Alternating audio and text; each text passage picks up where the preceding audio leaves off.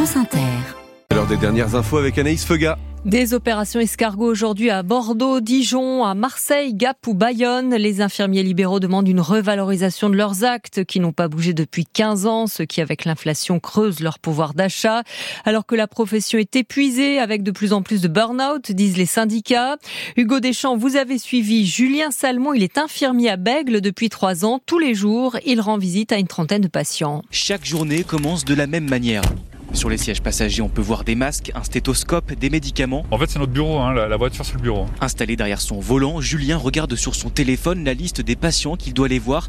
Il a commencé sa journée à 5h30 du matin. C'est mon 25e passage et on finira euh, vers 21h ce soir, si tout va bien. Je suis déjà très fatigué. S'il travaille en moyenne 15 heures par jour, c'est pour avoir des revenus décents car il est payé au forfait.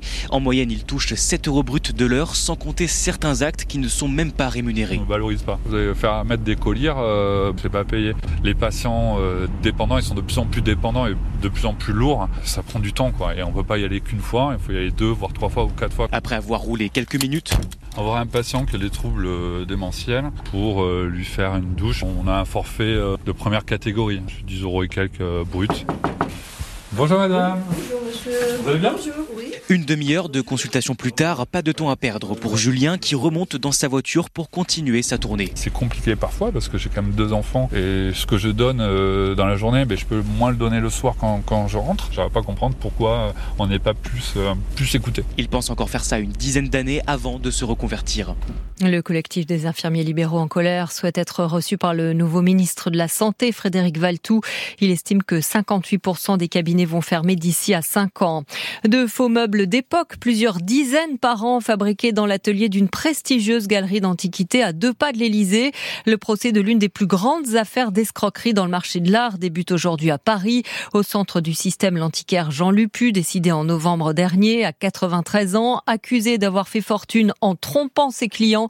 L'instruction a établi que pendant plusieurs décennies, des artisans s'activaient en sous-sol pour créer ces faux meubles, parfois vendus plus d'un million d'euros.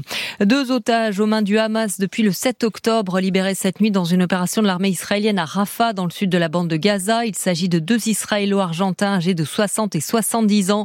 Dans l'opération, une cinquantaine de personnes sont mortes selon le Hamas, qui dresse pour cette nuit un bilan d'une centaine de tués, car des dizaines de frappes aériennes ont touché la ville de Rafah. Depuis le 7 octobre, 28 000 personnes, essentiellement des civils, ont été tuées par Israël à Gaza, selon le Hamas.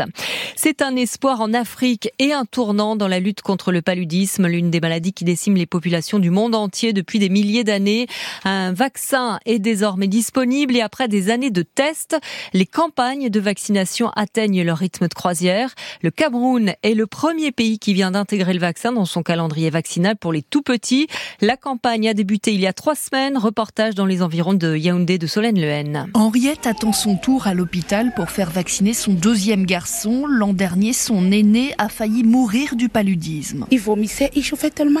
Il a failli conviser. J'étais toute seule dans la chambre avec lui, puisque l'enfant faisait... Et j'étais sûre que c'était la mort. Vomissement, fièvre, convulsions, le paludisme a tué l'an dernier au Cameroun 4000 personnes, en grande majorité des bébés. Alors ce sont eux que cible ce vaccin. Ils m'ont mis Une piqûre dans la cuisse. C'est bon, super.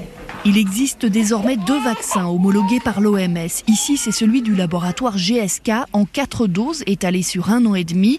Il n'évite pas la transmission du paludisme, mais protège à 30% des formes graves et des décès.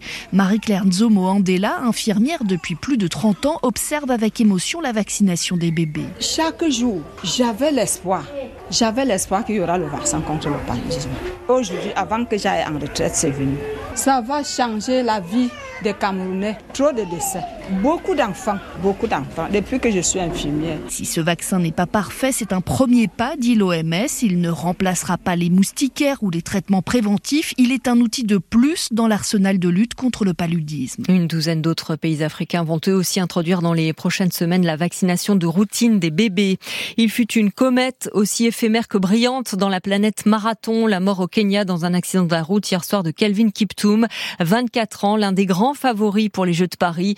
En trois courses internationales, il avait fait une entrée, tonitruante au palmarès du marathon en décrochant le record du monde, 2 heures 0 minutes 35 secondes à Chicago. Et puis Abidjan a fêté toute la nuit le triomphe des éléphants à la Coupe d'Afrique des Nations, victoire de la Côte d'Ivoire 2-1 contre le Nigeria. Anaïs Fega, merci. Restez avec nous sur Inter. On est ensemble jusqu'à 10h. Dans quelques secondes, on vous présente le programme de l'heure à suivre.